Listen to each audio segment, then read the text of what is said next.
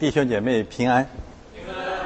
今天是大斋节、大斋期、欲苦期的第一个主日。这个季节是认罪悔改、反省、刻苦己心的日子。但愿今年的大斋期、欲苦期，使我们更深的经历悔改和反省的真理。首先，作为人类，我们需要反省：我们是否还是《创世纪》第一章按照基督形象所造的人类？这场战争首先激动我们去反省我们做人的身份，因为只有习果人支持这场战争，支持普京。我们还是否是人？第二，作为基督徒，我们需要反省这场战争，提醒所有的基督徒：你到底在哪里？面对这场战争，基督徒大约分散到了三个方位、三个方向。第一，仍然是主流鸡汤教，为仇敌祷祷告，不关心政治，与我们何干？这个方向已经被彻底的。粉碎了，至少在我们的河场上已经被彻底的碾压。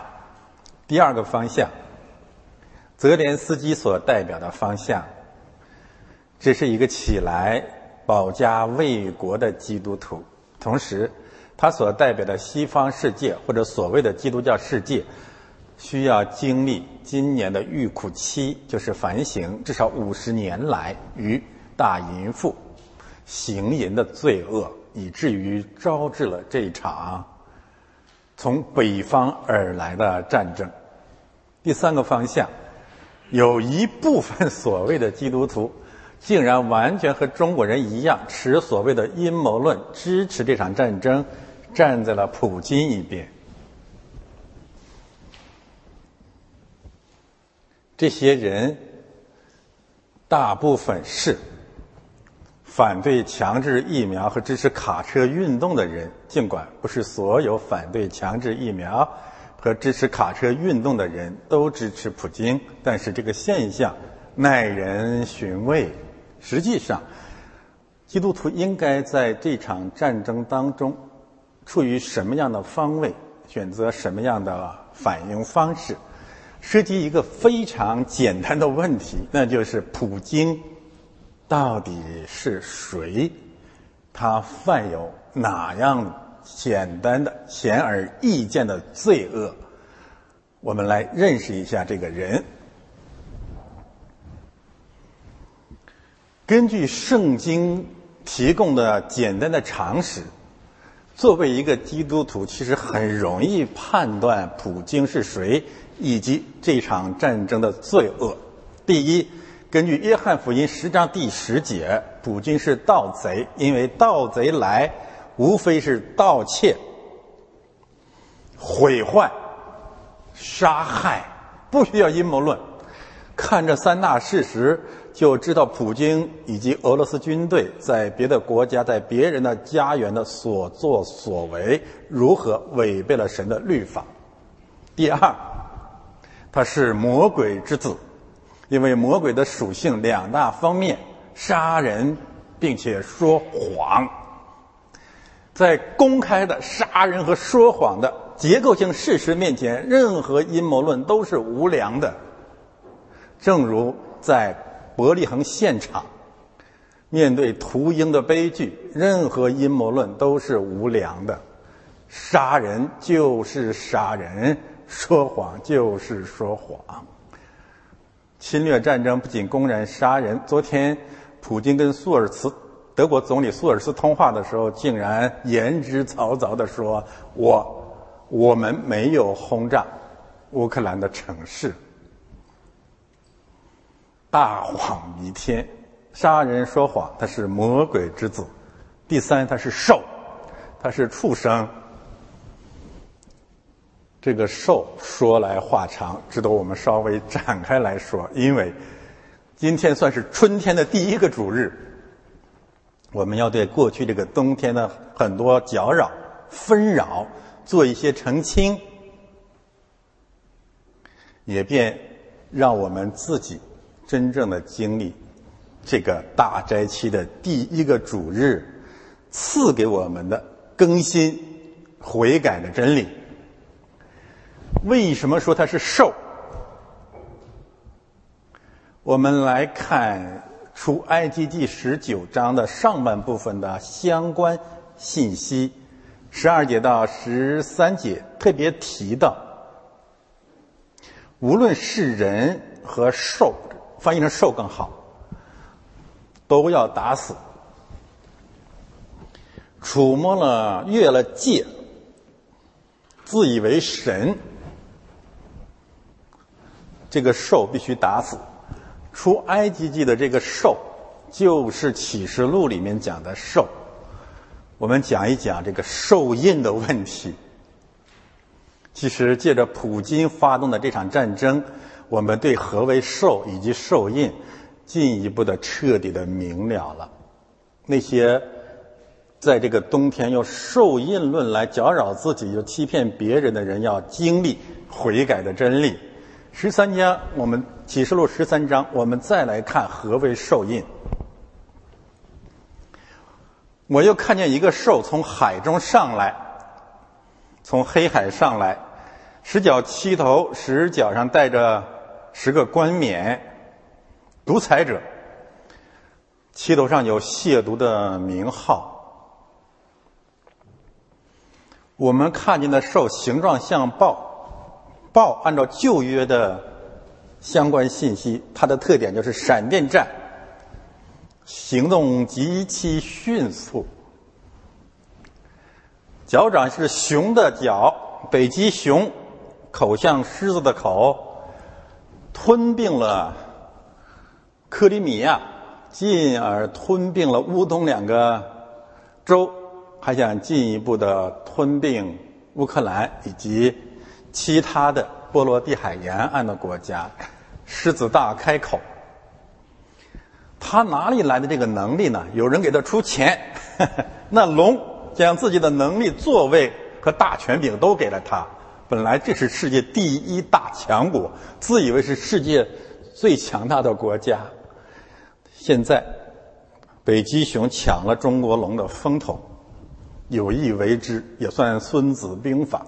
我这样解释的时候，没有说两者完全周延，我只是在讲平行的信息。然后我们看何为受印。我盼望我们今天一劳永逸的解决受印的问题。其实我们讲过了，重复。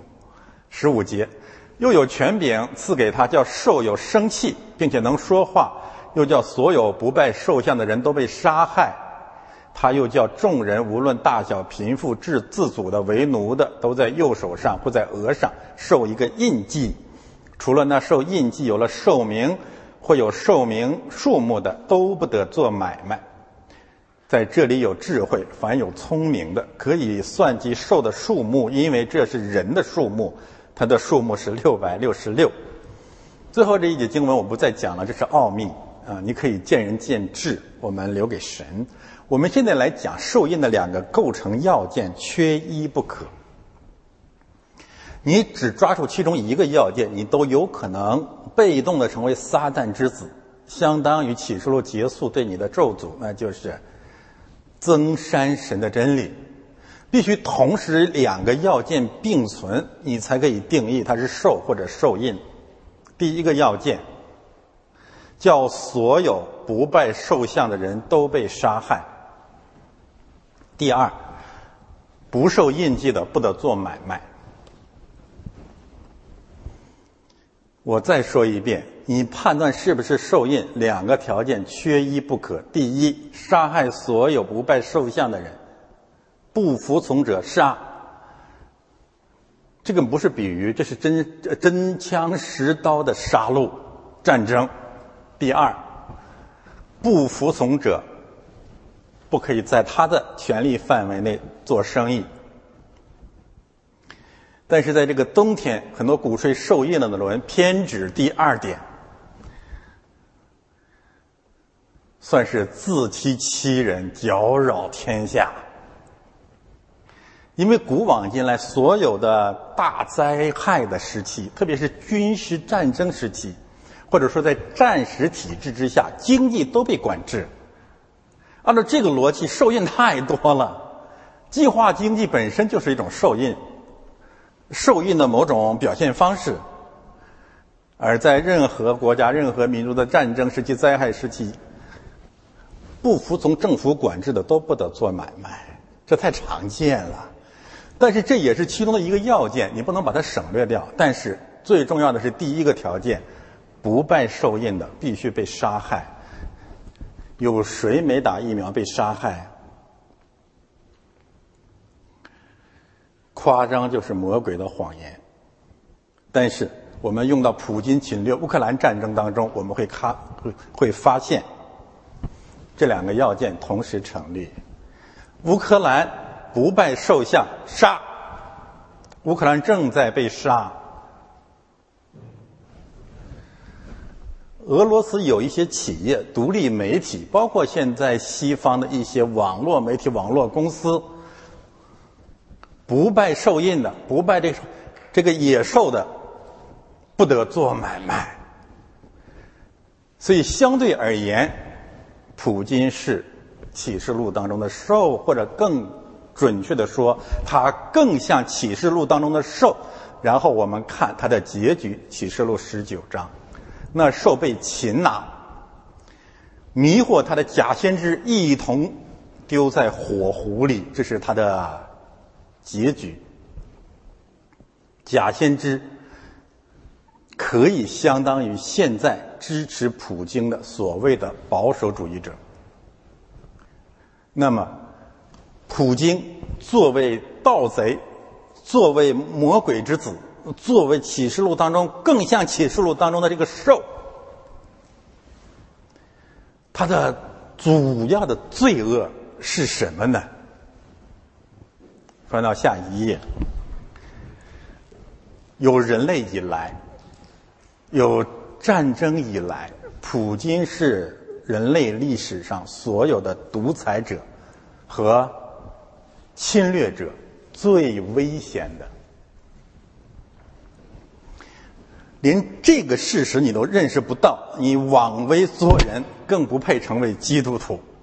我再说一遍，有人类以来，有战争以来，普京作为独裁者和侵略者，是最危险、最邪恶的。为什么这么说？因为他，并且唯有他，做了两件。要灭绝人类的暴行，至少是蓄意要毁灭整个人类。第一，轰炸核电厂，或者所谓的更准确的说，在核战场、在核电厂附近实施轰炸。第二，反复的蓄意的以核子战争来威胁世界和乌克兰。这两个事实表明，这个人是不配活着的。正所谓“人人得而诛之”，所以在过去一周当中呢，无论是从美国的国会，还是从俄罗斯的富豪当中，以及整个网络的舆论，有人不断提出一个基本的想法，就是这人应当被刺杀，应当被击杀。最低成本的方式是俄罗斯人自己起来进行一场类似粉碎四人帮式的政变，将之逮捕、审判、击杀。我非常非常理解这样的观点，因为我也确信，一个在核电厂附近。采取战争行动，一个动辄反复的以核战争来威胁敌人和世界的这位侵略者，他不配在这个世界上再继续生活。任何的阴谋论啊，你任何的主义，在如此简单的罪恶和常识的面前，你应该闭嘴。你应该知道基本的是非。那么，普京这种核子威胁、核战威胁，在圣经上相当于哪一种罪恶呢？那就是今天的启示，呃，出埃及记的正道经文给我们看见的。一个方面看见他的罪恶的表现方式，另外一个方面看到他的结局：此人必不得好死，必坠。借着这场战争，必坠入某种形式的火湖。除埃及记十九章十六到二十五节，分成三大部分。第一个部分，十六到十九节，让我们看见降临的神是什么样的状态。第中间这段信息，让我们看见神降临的第二种方式，就是与人同在，与他的仆人同在。第三个方面，违背了第一部分的那个界限，那个呃，或者僭越了神降临了形象的那个那些恶人、那些罪人。我们看见有一个词叫“击杀”，击杀，击杀。必被击杀，所以我们今天的正道主题也可以称为“击杀普京”。基督降临啊，击杀普京。普京的罪恶是什么呢？十六节到十九节，神，并且唯有神的降临，才有这样的意象或者天象或者世界的巨变。第一。电闪、雷轰；第二，烟云际会；第三，地动山摇；第四，烈火焚烧；第五，号角长鸣。核战争，罪人的核战争，想同时制造这五种唯有神的降临才具有的意象，所以。动辄以核战争威胁人类的普京，在扮演基督的复联，要终结人类的历史。所以，他乃是大罪之人。所以，当神明确了自己降临的形象的时候，接下来宣告：任何人不可以盗用、接近这种形象，违背者必须死，必须被击杀，必须被击毙，必须被投入火湖。我们怎么知道？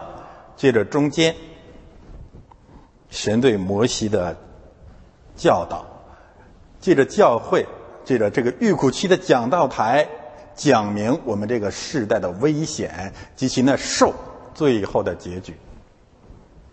我再说一遍，欢迎大家来到出埃及记十九章十六到二十五节，第一部分讲基督复临要终结人类历史的基本样式。第三部分告诉我们，所有僭越这种基督复临样式的人都会被击毙，都会被击杀。第三，中间我们如何知道？乃是因为神借着摩西要宣讲这绝对的真理，这个真理在这里还不知道内容，但是接下来到了出埃及记第二十章，我们就知道，耶和华降临在西乃山上与摩西对话，教导摩西讲的核心内容就是十诫加上会幕。而世界的第一块法板，普京和普天下所有的人不可以自以为神，除了我以外，不可以有别的神，一定要有别的神，击杀他们，击杀他们。所以我们感谢神，在这个遇苦期，在这个战争期间，把我们带回西奈山。在山上重新经历基督复临的真理，以及他来要灭绝一切假基督，而且让我们知道假基督、敌基督他的最大的罪恶是什么？就是以核战伪造基督复临。在我们讲解今天的经文之前，我们还是先看语境和结构的问题。我们可以借着今天的正道经文啊，重新的重新解构出埃及记。出埃及记像所有的圣经书卷一样，让我们在真理里面认识人是什么，神是哪一位。出埃及记一到六章让我们认识人，首先认识埃及人的罪恶。也认识希伯来人的罪，然后十三到十八章让我们认识耶稣基督第一次降临之前人类的前后啊，为什么要为罪人死？那就是以色列人的罪恶。一到六章埃及人的罪恶重点啊，然后十三到十八章旷野当中的以色列人是何等的因为肉身的缘故惨不忍睹。所以这两部分。让我们认识人，外邦人、以色列人。然后呢，七到十二章让我们认识何为神，七灾、十灾神的审判。然后逾越节的羔羊，基督为我们舍命，为埃及人舍命，为以色列人舍命。然后十九到四十章，今天是第十九章，让我们认识何为神。何为人？何为神？今天的正道经文，从我们如何认识神这个角度来看，也可以分成三个基本方面。第一个方面，十六节到十九节，让我们认识神是火，或者说神是烈火。这是圣经的原话。我们的神乃是烈火。它降在西南山上，状如烈火。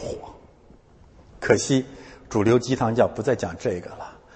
第二点是新约圣经反复启示的，旧约也讲过，就是神就是爱，他与摩西的同在，显明他爱人类，与人同在，把真理赐给人。那么第三个方面，二十一节到二十五节，平行刚才我们讲的出埃及记十九章上半部分经文，十二到十三节，我们谈过了神的圣洁，就是他不会允许任何人受造者僭越界限，自以为神，摸神、强吻神、装神弄鬼。但是特别的遗憾，诸位。我们这个基督教从诞生那一天开始，魔鬼的试探就没有离开过教会。而这个试探，归根结底是什么？这两千年、这三百年来，特别是在当代这个所谓灵恩运动的潮流当中，最大的威胁、最大的试探是什么？这个讲道台这个传道人所传讲的一个最最重要的方面，就是。不让人再做人了，装神弄鬼、欺世盗名。其实圣经反反复复教导的一个真理，就是永永远远的记住，你不过就是人。但是两千年基督教有一个基本的偏离，就是千方百计的勾引人入教。自欺欺人、欺世盗名的，就是我拥有了非同一般人的恩赐也好，品质也好。而这个威胁最初出于魔鬼，《创世纪》第三章：“你们便如神。”这个问题如此如此的严重，所以我们即使仅仅在出埃及第十九章，就会看见这一章的经文从第一部分到第二部分强调的是同一个真理。还没有讲完，回过头来到了出埃及第二十章，十诫开明宗义，用三条诫命，再一次的拦阻，你能不能就踏踏实实做个人？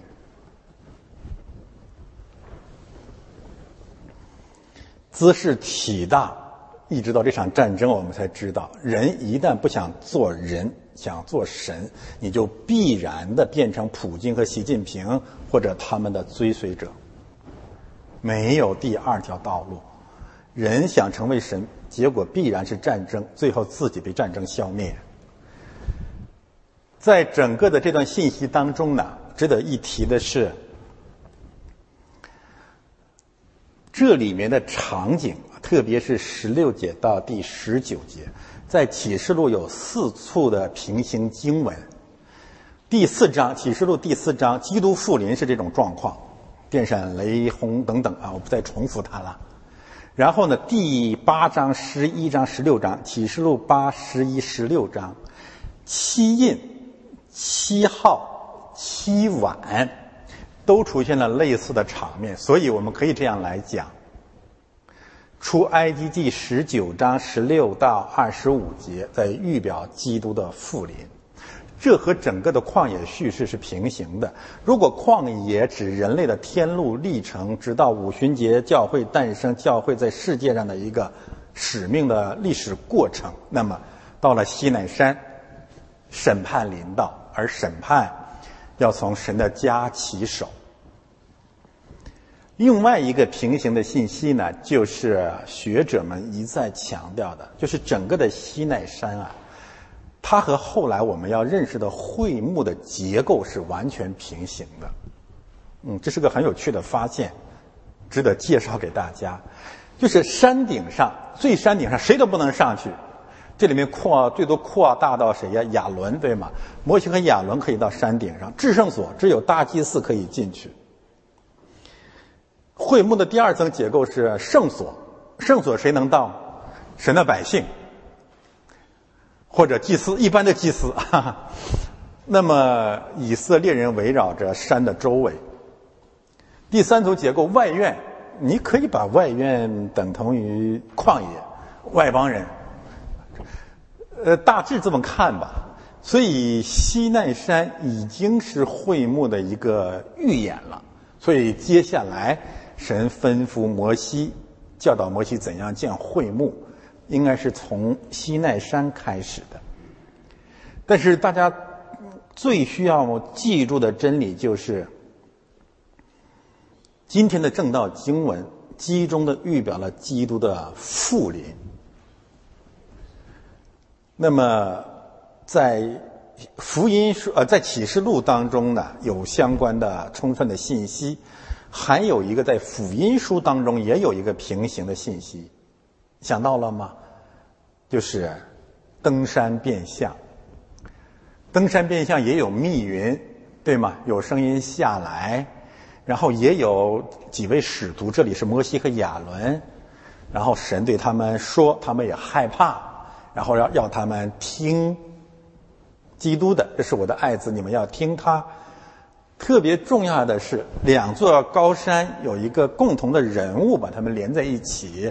这个人就是摩西，但是呢，登山变相预表的是基督复活的形象，特别是基督复临的形象。他是神，他来要审判世界。记住这些基本的概念呢，我们来看具体的经文。到了第三天早晨，在山上有雷轰、闪电和密云，并且脚声甚大。营中的百姓尽都发颤，摩西率领百姓除营迎接神，都站在山下。西乃山全山冒烟，因为耶和华在火中降于山上，山上的烟气上腾，如烧窑一般，遍山大大的震动，脚声渐渐的高而又高。你把它交叉结构这么一安排，你就会看见前后呼应的概念了，对吗？山上，山上。闪电、密云，然后脚声、脚声，山和山，也可以这样来理解：基督复临是从天上复临，第一段。然后《帖萨罗尼迦前书》第四章不断的讲基督复临时候的相关的形象，也包括有天使吹号的声音，天使长吹号的声音。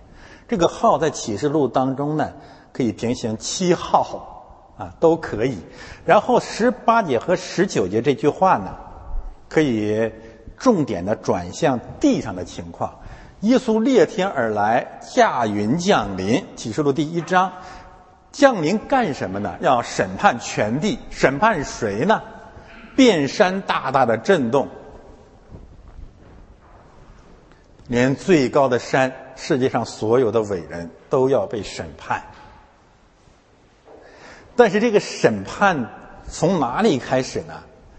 审判要从神的家开始，营中的百姓尽都发颤。百姓为什么发颤？除了我们是罪人不敢见神的面，还有一个常识，那就是在整个的天路历程上也好，在旷野的所谓的四十二战也好，他们不断的犯罪得罪神。他们一个最大的罪就是肉身上的贪婪，然后用石头反复想用石头打死摩西，后面还要见。金牛犊去崇拜偶像，所以他们有理由害怕。这一句话也提醒所有的基督徒，在我们所经历的天路历程当中，我们所作所为、所思所想，最后都要经历审判。所以，感谢神赐给我们遇苦期。遇苦期是什么意思呢？就是你与其在末世审判的台前发颤。不如在二零二二年的大斋节期间认罪悔改，但是我们做不到这样，那怎么办呢？摩西率领百姓除营迎接神，都站在山下，需要牧者的带领，一起站在神的面前。你可以把这一幕十七节看成是一场主日聚会。当我们在教会里面起立的时候。我们就是雏营迎接神，离开自己的家来到教会，站在山下。我们需要经历这样的真理，我们需要站立。那么，关于这个神是烈火这个真理，在这段经文当中表达的特别特别的充分。出埃及记二十四章十七节。进一步的告诉我们，耶和华在西南山上状如烈火。生命记四章二十九节、二十四节，我们的神是火，是烈火。希伯来书十二章二十九节三，这是新约圣经，我们的神是烈火，是祭邪的神。启示录十八到二十九章，通篇是什么？是火。两处天火值得我们仔细面对。第一就是火烧大淫妇，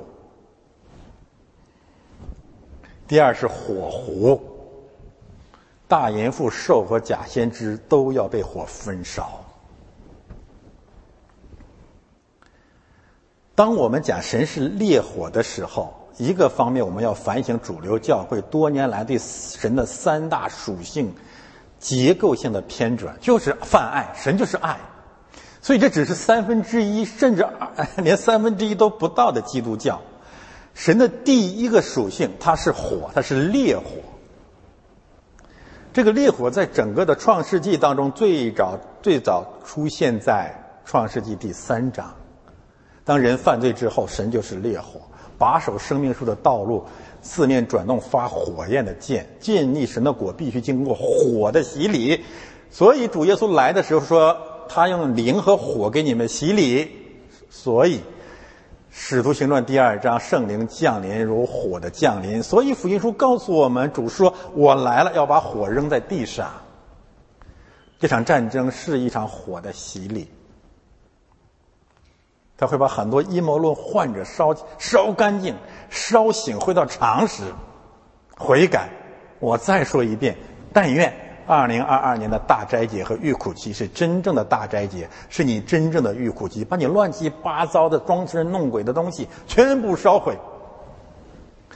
但愿你像荆棘一样分而不毁。所以神是烈火，然后我们再看。创世纪当中的第二把火，那就是献祭。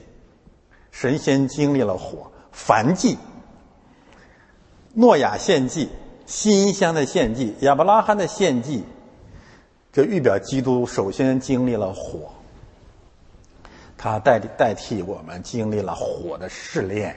第三，创世纪第三堆火，那那那是什么意思？索多玛、俄摩拉烟火忌讳。其实这三处火很有意思啊！创世纪这三处火，它形成一个结构：第一，神是烈火，不能容忍罪；伊甸园里的火，人不悔改不可以再回乐园，对吗？但是神给人类经火的一个机会，在基督的献祭里面，他给了我们一个重生的机会。索多玛、俄摩拉的火告诉我们，最终不悔改的。天火如何降在索多玛的头上，就如何降在末世的人类的头上，就如何降在普京的头上。我再说一遍，此人必入火湖。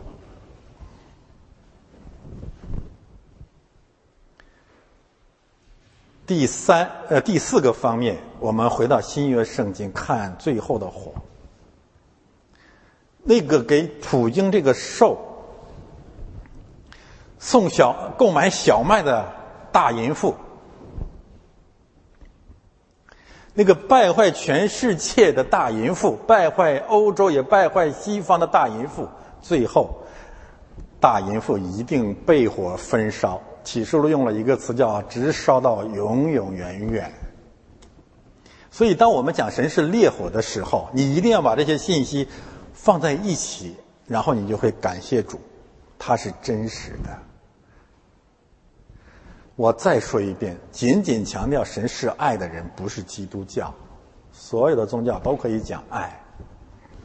是的，哥林多前书讲到了神爱，其中最大的是爱，那是教会。神首先是火，是烈火，而且这个烈火不仅。成为罪人的试炼，最后会成为大淫妇的终局。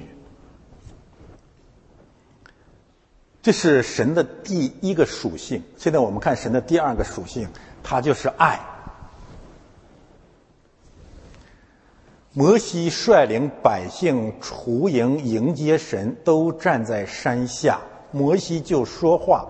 神有声音答应他，耶和华降临在西乃山顶上。耶和华召摩西上山顶，摩西就上去。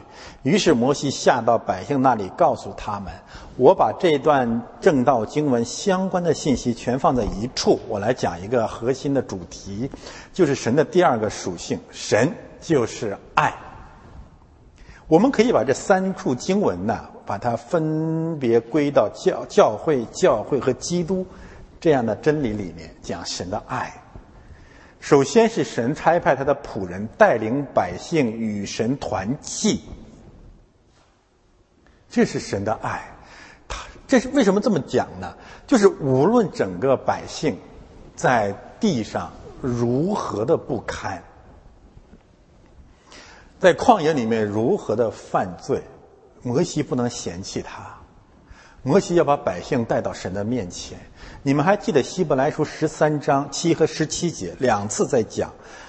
当然，他是从另外一个角度讲的，说是你们要尊重那些在你们当中带领你们的传道人，因为什么？因为他们要拿着你们的灵魂在神面前去交账啊！非常具体的这一幕出来了。神借着他的仆人带领他的百姓和羊群来到他的面前，这是爱。教会再也没有教会更能显明神是爱了。所以罗马书十三章、彼得前书第二章都谈到了一个核心的话题，就是你要牧养神的羊群，也谈到了这顺服掌权者的问题，因为只有在牧养神的羊群这个问题上，权柄才是有意义的。或者说，你把希伯来书、罗马书、彼得前书放在一起，你才会明白，摩西率领、带领、领导人就是这个词的本来就是这个含义。顺服的教会的权柄，因为这个权柄是要你是要带领羊群向神交账的权柄。这个权柄背后不是奴役和专制，这个权柄是爱，是要对你的灵魂得救负责任的权柄。那么和他平行的第二十五节，摩西下到百姓那里去，告诉他们：不管你觉得这个百姓。羊群基督徒，你有多么的不喜悦，你必须把真理不断的教导他们。等一下我们会看到，摩西是不想下来教导他们。我们会看到摩西再一次的软弱或者跌倒，他实在是不想回到百姓中间去了。但是神把他赶下去了，说你必须去。这是很多传道人要学的一个功课。特别是随着所谓的三年之痒、七年之痒，牧众之间会有矛盾的。何况他在旷野里四十年或者多少年？我再一次说说一个常识啊，除埃及记的时间结构是超时空的。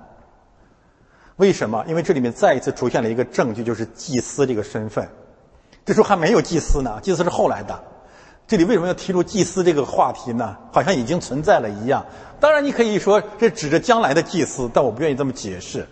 不管怎么样，西乃山像十字架一样，它的真理覆盖的方向同时指向过去和未来的。所以，出埃及记的结构、叙事结构是超时空的。我把话扯回来，那就是无论百姓在西乃山前还是西乃山后如何的悖逆。传道人肩负着一个使命和责任，那就是勿要牧养羊群。所以，这是约翰福音二十一章主耶稣三次兼顾彼得的原因。为什么要三次跟他说那么多的话呢？而讲一个道理，那就是他特别特别的明白，没有一个牧师不会想辞职的，真是不想干。我说过，这个冬天是我最绝望的时候。也许将来还会更绝望吧，真的不想讲了。我不是抱怨我们的教会，我们教会好多好多了，非常好。我是指在网络上面对那些所谓的不断标榜跟随我学圣经三五年的人，但是神借着这句话大大的责备我，我没有资格嫌弃听到的人，啊，我要认罪悔改。我又又不禁想起《约翰福音》二十一章，也想起《使徒行传》二十章。保罗殉道前对米利都以呃以弗所的长老们说：“勿要牧养羊群。”没有理由推辞。罗马书第一章，你不可以辅音为耻。保罗，耶稣基督的仆人，特派做使徒，特传神的福音，这个单子是不能卸掉的。我虽然理解有有个别的 CSMP 的牧师说我辞职了，真是让人羞耻啊！多少能理解吧？牧师是没办法辞职的。你辞职就意味着当初圣灵按你按错了，圣灵不好使。嗯，第二，你要回到真理里面去，再怎么艰难，摩西必须到百姓那里去教导他们。这是什么？最后，最后，神跟你要的就是爱。所以我我突然想到，主跟彼得说说，呃约呃约翰的儿子西门，你爱我比这更多吗？他的意思就是说，你真爱吗？告诉他们也意味着责备，所以在提摩太后书第四章不断的说：无论得时不得时，勿要牧养羊群，勿要传道。彼得前书第五章，勿要牧养羊群。启示录一到二章，约翰都那那样了，哪样了？就是被捆锁在拔摩岛上，还是要给七个教会写信。我就在想，他他在干什么呢？他承担了一个使命，这个使命背后叫爱。但是呢，神借着传道人对会众的爱，首先是因为他把爱浇灌在传道人的身上了。中间这部分信息，摩西说话，神有声音答应他。我提醒普天下的牧师和传道人，就是你跟神是不是真的？这不是，这不是装神弄鬼，有经常性的对话的关系，并且经历他对你的祷告的回应。我说，虽然这个冬天是我最绝望的季节，也是我最蒙福的季节，经历了跟神说话和神回应奇妙的神迹。我不愿意讲这个。二十节，神对我们最大的爱是降临在西奈山顶上，这个指向基督。神的爱。借着耶稣，神爱我们，甚至将他的独生子赐给我们，叫一切信他的不至灭亡，反得永生，对吗？耶和华降临在西奈山上，就是神的儿子降世为人。西奈山意思就是荆棘，他降临在人间，头戴荆棘冠冕。这就是神的爱。罗马书说。当我们还是罪人的时候，神就为我们死，神的爱又借此向我们显明了。为什么把它指向基督呢？因为约翰福音反复的告诉我们说，道成了肉身住在我们中间，没有人见过神，只有父怀里的独生子把它显明出来。约翰福音还说。除了那在天在地又应仍然在天的人子，没有人升过天，所以这些信息都可以归结到这句话：耶和华降临在西乃山顶上。这是神的第一个爱。然后你可以把这段经文啊，我说的十九节 B 和二十节呢，把它交叉解构。摩西说话，神有声音答应他。摩西呃，耶和华招。摩西上山顶，摩西就上去。首尾呼应讲神和仆人的关系。中间耶和华降临在西乃山顶上，讲基督道成肉身的真理。这两处都讲神的爱，道成肉身，或者你可以说基督的两次降临。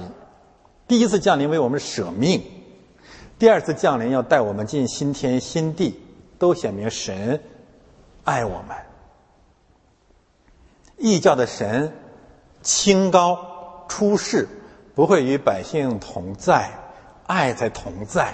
然后呢，两头的信息让我们看到，这个爱首先临到的是他的仆人，而他的仆人是什么人啊？是一群罪人。所以在新约圣经当中，你看福音书开篇讲的是什么？马可福音尤其明显，马可福音和约翰福音。第一章马可福音，第一章约翰福音讲的都是神进入世界，首先拣选使徒，拣选最不配的摩西，最不配的彼得、约翰、雅各门，拣选他们干什么？带他们提拔他们如尘土，带他们到山上去。这是神的爱，拣选罪人。所以主在拣选立位之后。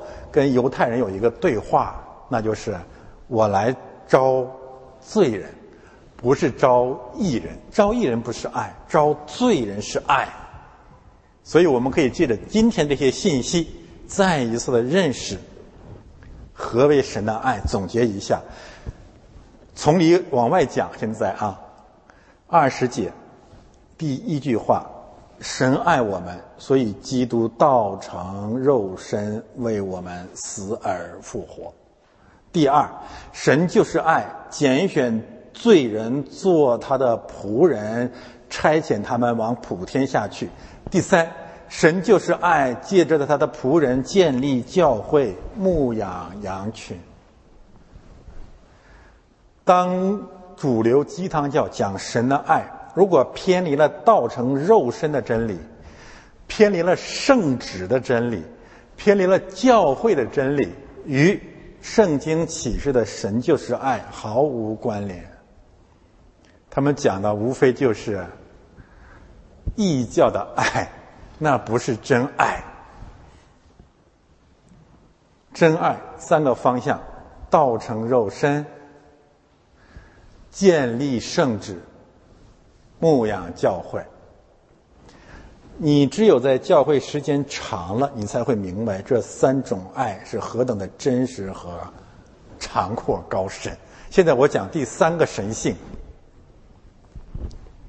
就是它是圣洁的。这个道理我们在上个组织讲过了，所以这里我不再展开说了。神分别为圣，就是他不允许任何受造者。抢夺他的圣名，染指神的荣耀，分享神的独一性。在今天的正道经文里面，我们再一次看见这个反复出现的，他对圣洁本身的强调。呃，我们可以把它进一步的放在这个结构当中。耶和华对摩西说：“你下去吩咐百姓，不可闯过来，到我面前观看，观看都不行啊！恐怕他们有许多人死亡，又要叫亲近我的祭司。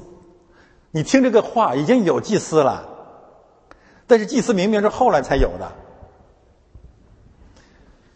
恐怕我忽然出来击杀他们。然后到二十三节。”你再一次看见了摩西是什么人？神的仆人是何等的刚硬、软弱和自以为是，何等的危险！这个圣旨，摩西对耶和华说：“他教导神啊，百姓不会上西奈山，不能上西奈山。为什么？因为你已经说了，你已经在在这个出埃及记十九章十二到十三节，你有讲，你讲了，我也告诉他们了。还记得我们讲摩西作为中保。”上上下下的把这些都跟百姓讲过了，要在山的四围定界限，叫山成圣。二十四节，耶和华说：“你下去吧，你下去吧，你要和亚伦一同再上来。只是祭祀和百姓不可闯过来到我面前，恐怕我忽然出来击杀他们。”于是，摩西下去了。刚才我们讲过了第二十五节。我为什么用第一诫命定义三段信息呢？就是这三段信息，无论是神的教导，还是借着摩西所说的话，不管摩西的话，我们在价值上怎么判断，它的核心信息跟啊前后的经文是一样的，讲的都是除了我以外，你不可以有别的神，你不可以妄称耶和华你神的名，你不可以拜偶像。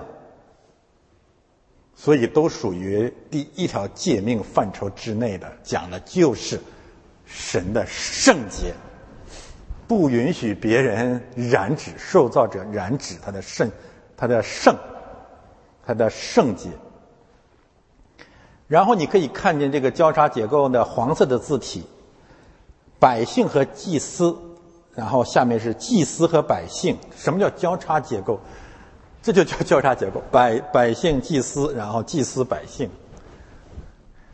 百姓我们好像可以理解，但是这里面呢，跟十九章上半部分的信息不同，增加了一个职分，那就是祭司。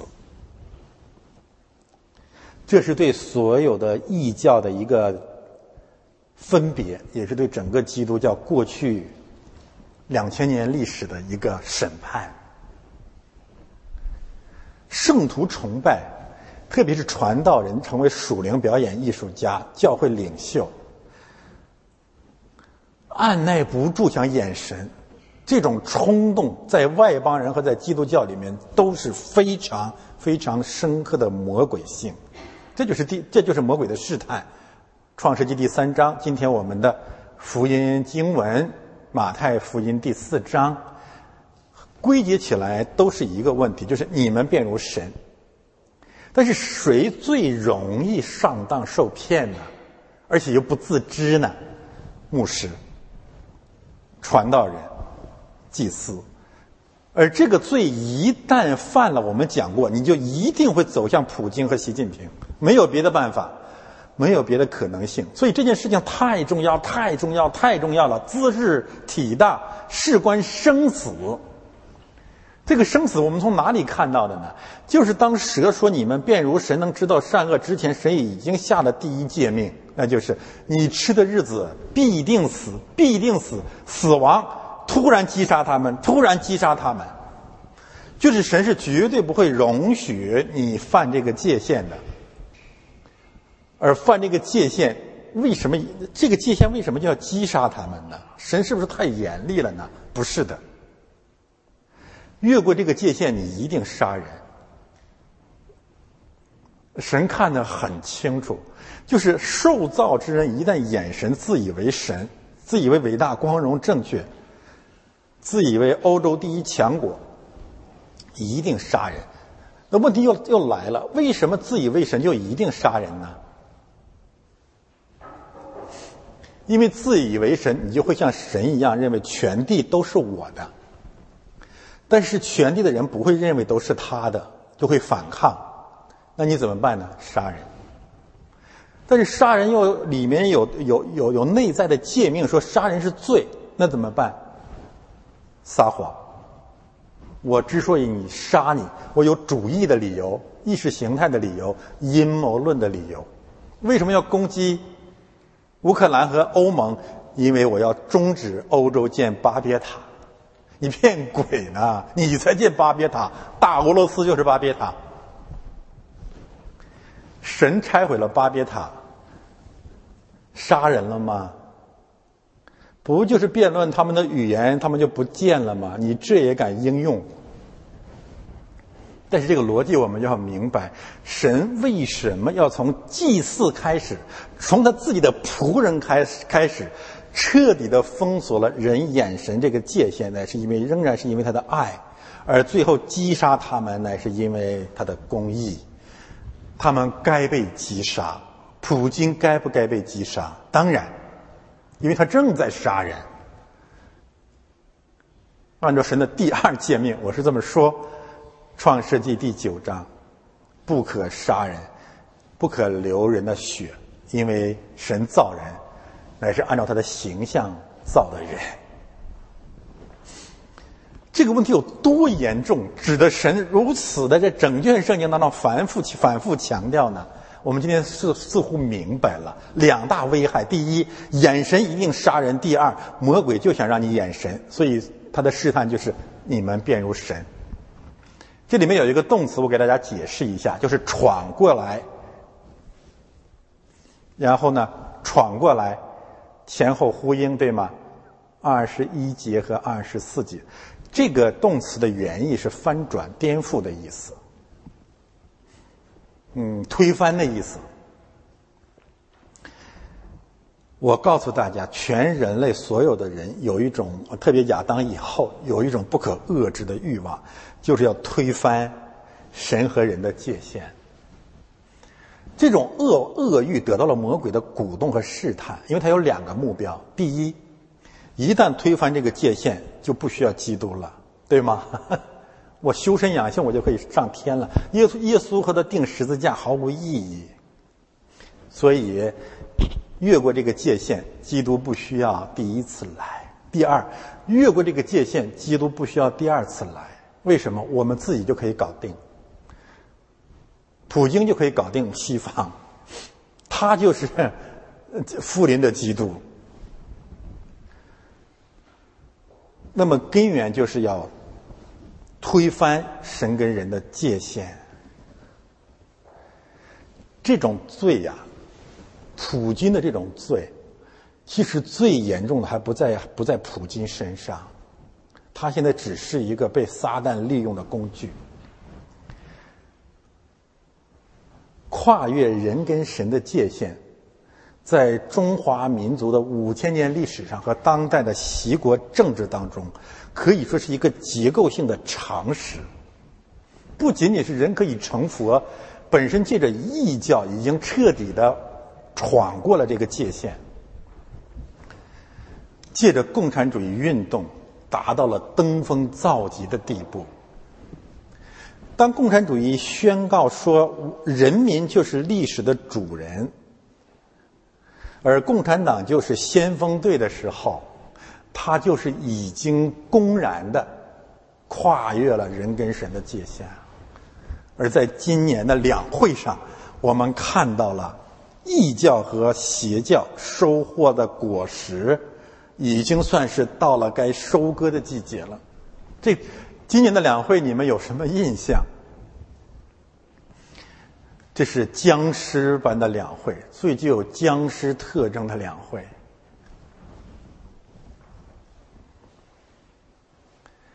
一个方面，震撼全世界的乌克兰战争没有成为中国的议会的话题；第二，震动整个国家的铁链女悲剧没有成为人民代表的话题。这种僵尸化的两会，只为了达到一个目的，那就是为假皇帝眼神或者连任，用相反的方式在加冕。他已经不再有障碍了，他要在普京之后站到前台去。当然，我们也已经看得很清楚，那就是。火烧大淫妇的日子也就不远了。在齐国正在经历两场火，第一场火的牺牲品就是李莹或者叫李莹的铁链女。她如果真是武警的女儿，我们看到了迦南的那种罪恶，什么罪恶？将儿女经火献给了摩洛。摩洛是谁？摩洛就是摩洛的意思，就是国王。他成了习近平连任秋坛第一个牺牲品。为了确保连任，稳定压倒了一切和铁链女。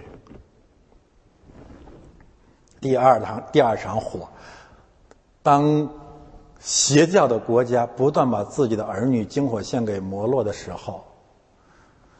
当这种罪恶达到了滔天地步的时候，神的审判也就临到了。归根结底的原因，是因为神不能容忍任何受造者来扮演神，他必有一天忽然出来击杀他们。忽然击杀，这在原文是一个词，这什么意思啊？这个意思就是，基督降临像贼一样，我们不知道会什么时候发生。我们可以大体看见这个趋势，但是我们不知道什么时候会发生。我们不要算这个命，神有他最合适的时间。而这一点，让我们再一次看到了真神和假神的区别。每年两会，大家有一个共同的印象是什么？他们有一个不可或缺的话题、主题。制定五年计划或者年内的计划，对吗？计划经济，计划是什么？计划就是占卜，就是算命，就是一群受造者无如无耻到这样的地步，就是我对今年三百六十五天的经济运行可以提前知道并且规划好。你们以前呃，我们以前如果没有读过圣经的话，你不知道这有多可笑。但是，神憎恶占卜的，为什么？因为掌握历史进程的主权者只有神。而在整个的一年当中，所有影响经济变动的因素，没有一个因素是计划者自己能掌握、能预知的。所以在所有的正常国家、文明国家，不可能有经济计划，但中国有。他这个计划神也使用，让我们看见中国的末日快到了。二零一零年到二零二二年，中国的两会制定的经济本年度经济增长指标，还真是有指标性的意义。这十二年，这个指标是什么样的一个阶梯呀？增长百分之八。百分之八，百分之八，百分之七，百分之七，百分之七，百分之六，百分之六，百分之六。今年百分之五点五。国家越来越疲弱，经济越来越下滑，但是权欲越来越膨胀，罪恶越来越滔天。这个趋势让我们知道，所有自以为神的人，无论是熊还是龙，都会成为火湖的燃料。但愿其中有。被影响的人能悔改的，特别是所谓的基督徒。今天的正道经文我们讲到这里，现在我们做一点应用。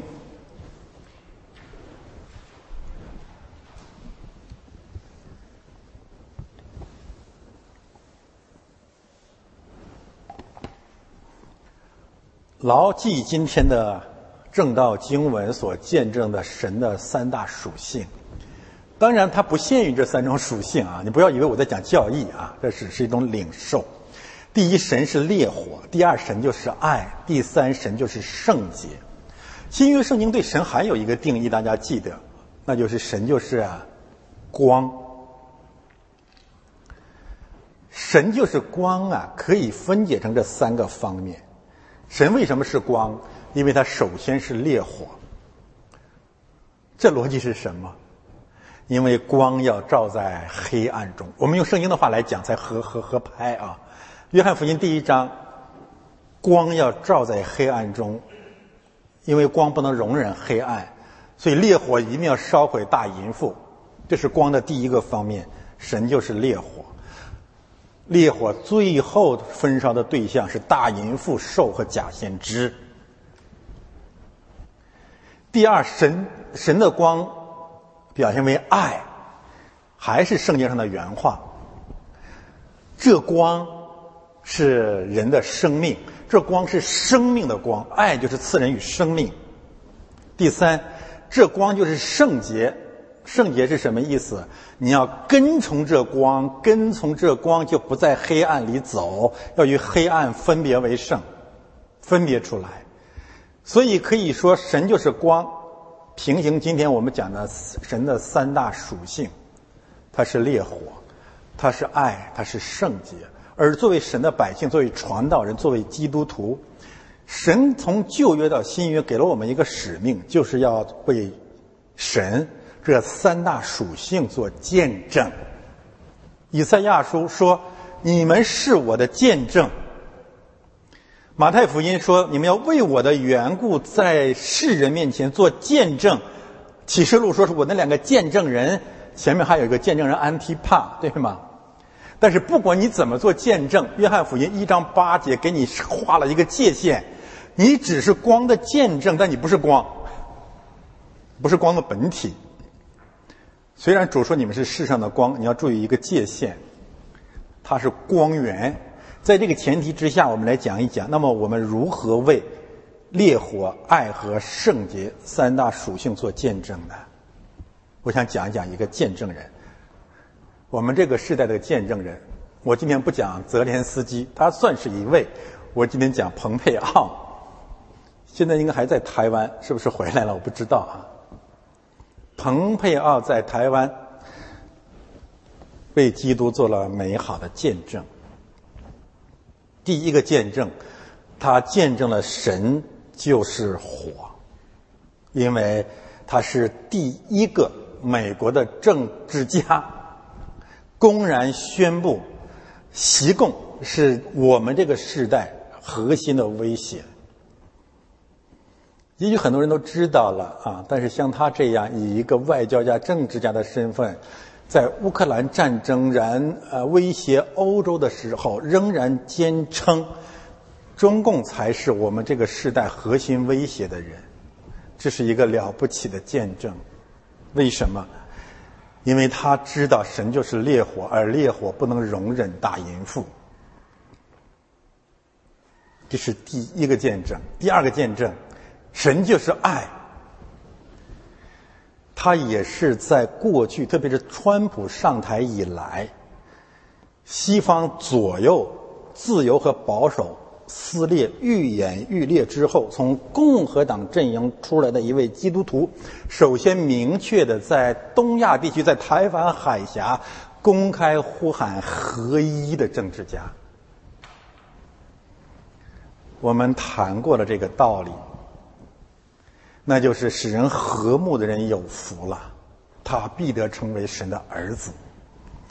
他所讲的合一，不仅仅指西方跟台湾的合一、民主国家的合一，也包括美国和欧盟的合一，还有也包括美国内部的合一，不能再撕裂了，过了，过了。这个冬天围绕着疫苗和强制展开的撕逼，以渥太华为中心，应该叫停了，过了。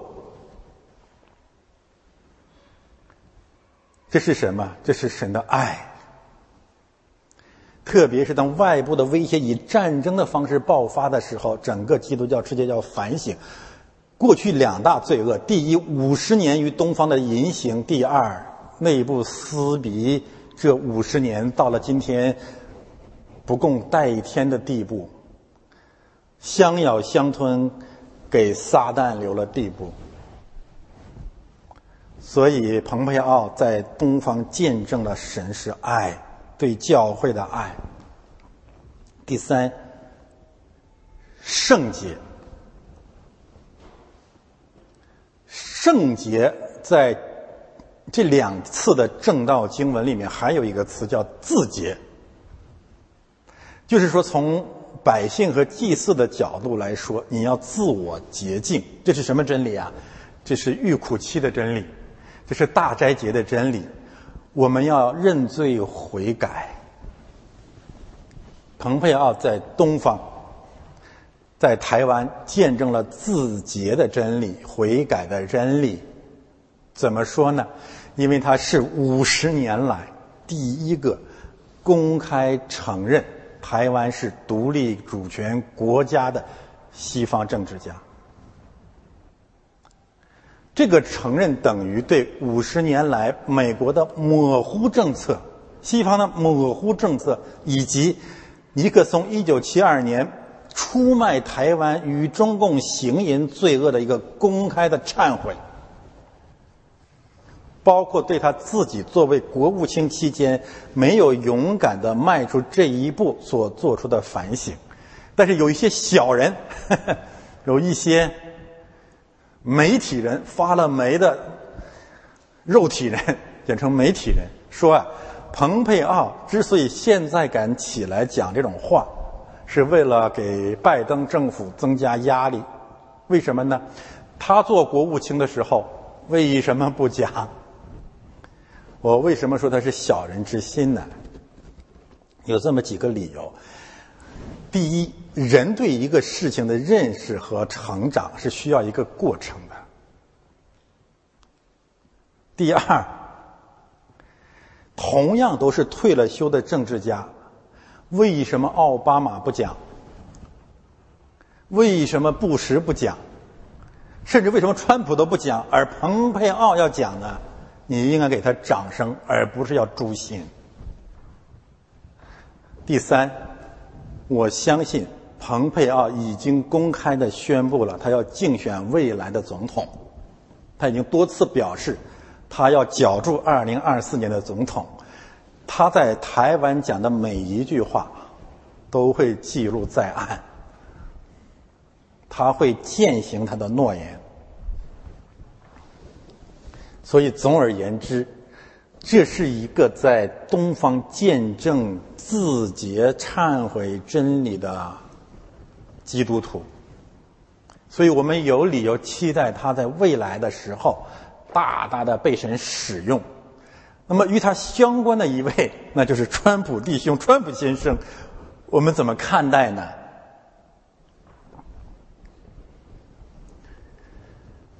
在烈火这个见证方面，川普也有美好的见证。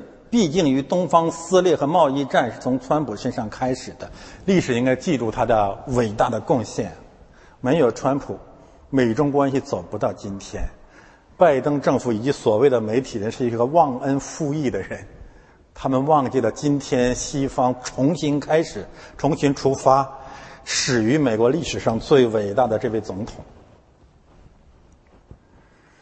他没有把一些事情做完，因为你们把他赶下台了，责任不在他啊。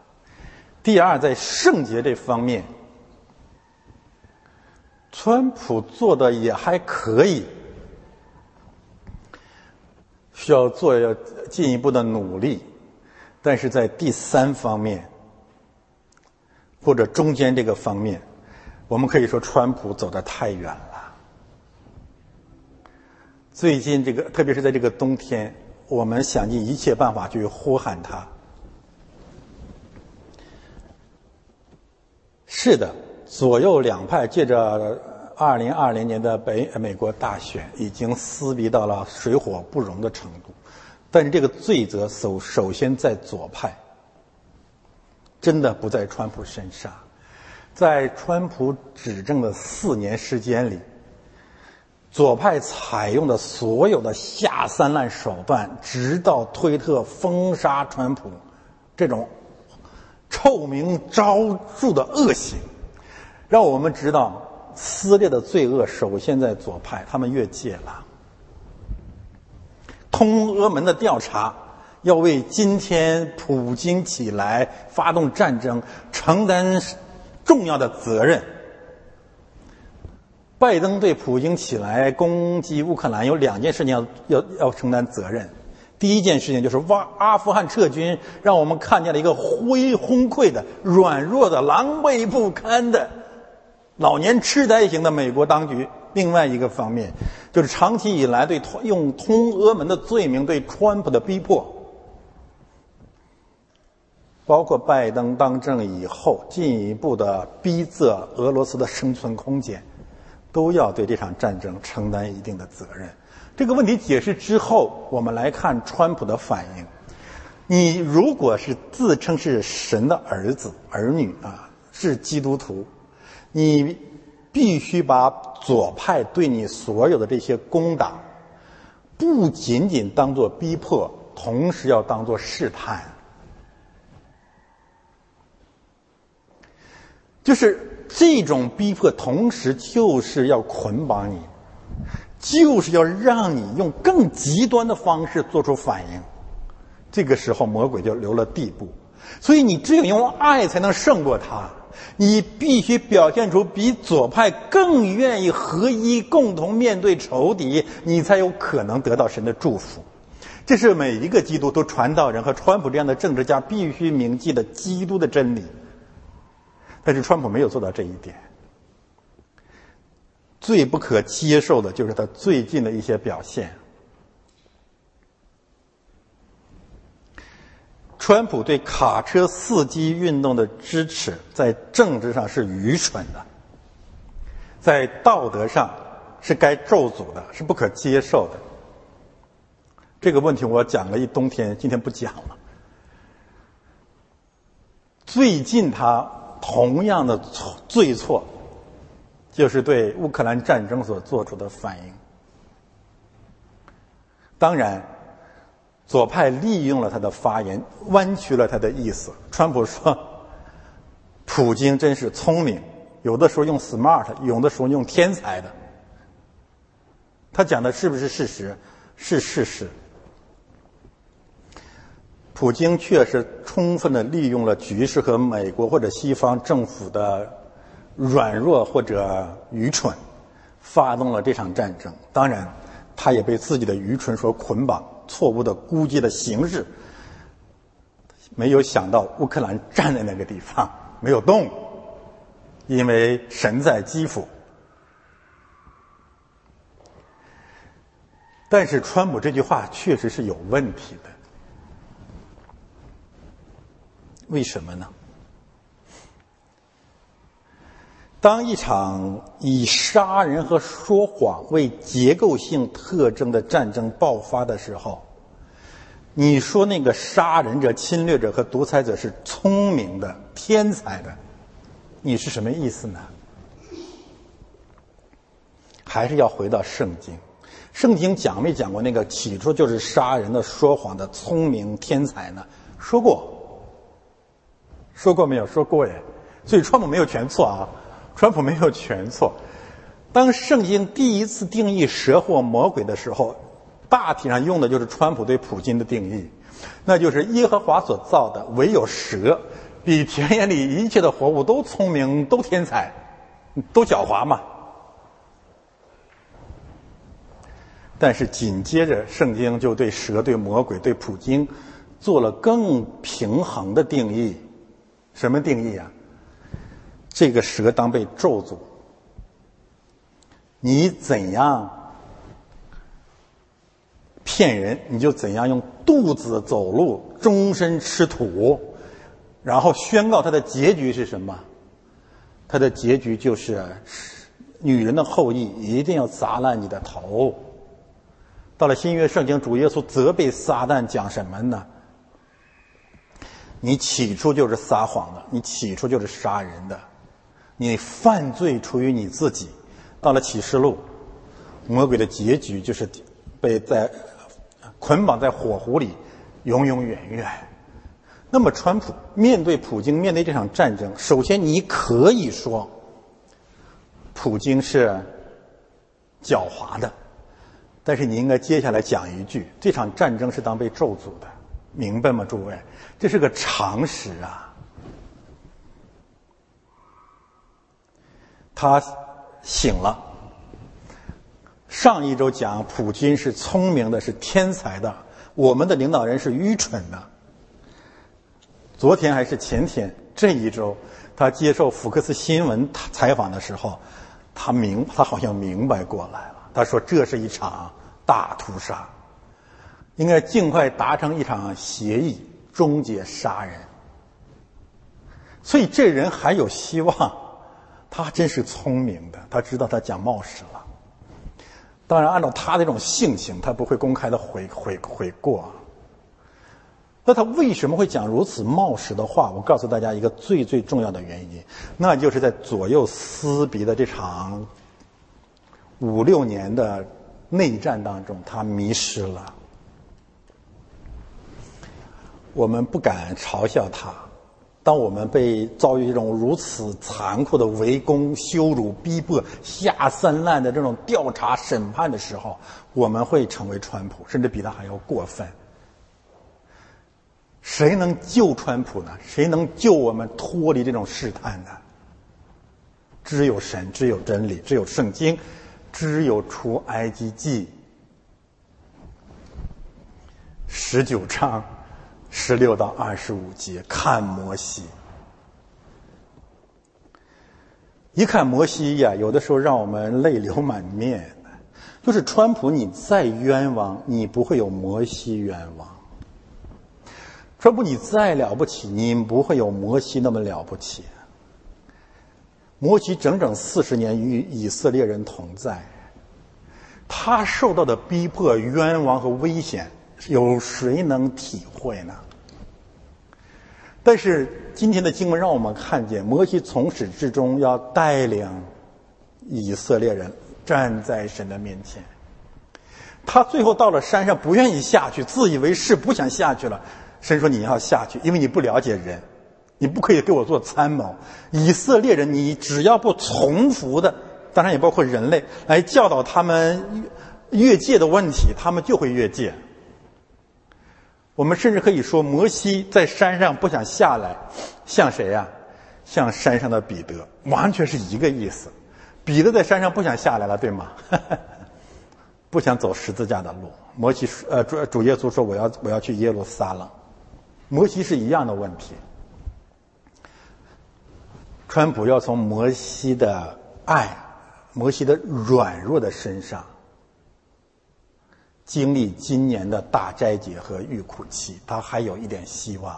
一个方面，你再冤枉，要学摩西，不可丢弃美国人百姓，不不可以再撕裂了。你再撕裂，你不配成为美国的总统。你可以成为共和党的网共呃共和党的网红，但是你不配成为。西方的领袖，你不配称为神的儿子，因为神的儿子有个精准的定义，使人和睦。第二，你要从摩，我们要从摩西的软弱身上去尽可能多的体谅这位老人。摩西也是老人了，一路上被神教导，起初因为抗命几乎被神击杀，到了西奈山上再一次的委婉的抗命，显示自己比神高明。所以我们愿意对川普寄予更多的盼望、理解。设身处地，我们是他，还不如他。但是我们不是他，他要竞选二零二四年美国的领袖，他就必须上十字架，必须和睦，必须见证神就是爱。但是现在有个难题。只有一位美国总统，你把票投给蓬佩奥，还是投给川普？这不仅仅是所有关心人类命运的基督徒面临的选择，这首先是蓬佩奥和川普的选择。蓬佩奥已经明确表明，他要竞选二零二四年的总统。川普已经委婉的表明了，他要竞选二零二四年美国的总统。美国只有一位总统，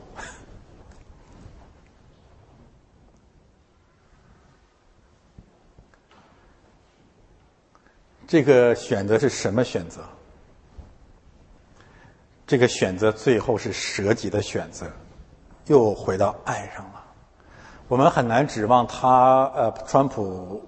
和蓬佩奥的搭配，像川普跟以前跟彭斯搭配一样，不太可能了。蓬佩奥不是想要当副总统，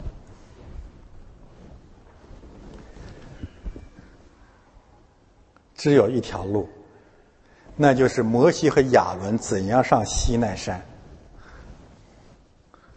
川普和蓬佩奥要进入教会，不要听自己里面的欲望。不要听川粉和彭粉在旁边的喧嚣，尤其要远离华川粉。不要听罪人的呼啸，要听谁呢？你要站在教堂里面，你要站在西南山上听神的话语，就是你们要为一个共同的信仰去舍己，把机会留给别人，甘愿做别人的垫脚石。否则的话，一定是两败俱伤，给魔鬼留地步。他们能做到吗？我们能做到吗？我我做不到。所以我求神带领我，也求神带领，就是求那位带领摩西和亚伦上山的神，带领蓬佩奥和川普到西南山。我们盼望出现那样的意象，那就是在密云深处有声音临到他们，说：“这是我的爱子，你们要听他。”我们一起来祷告。天父，感谢赞美你，赞美你在西乃山上降临，将真理启示给你的百姓和你的祭司。愿在这个遇苦期当中。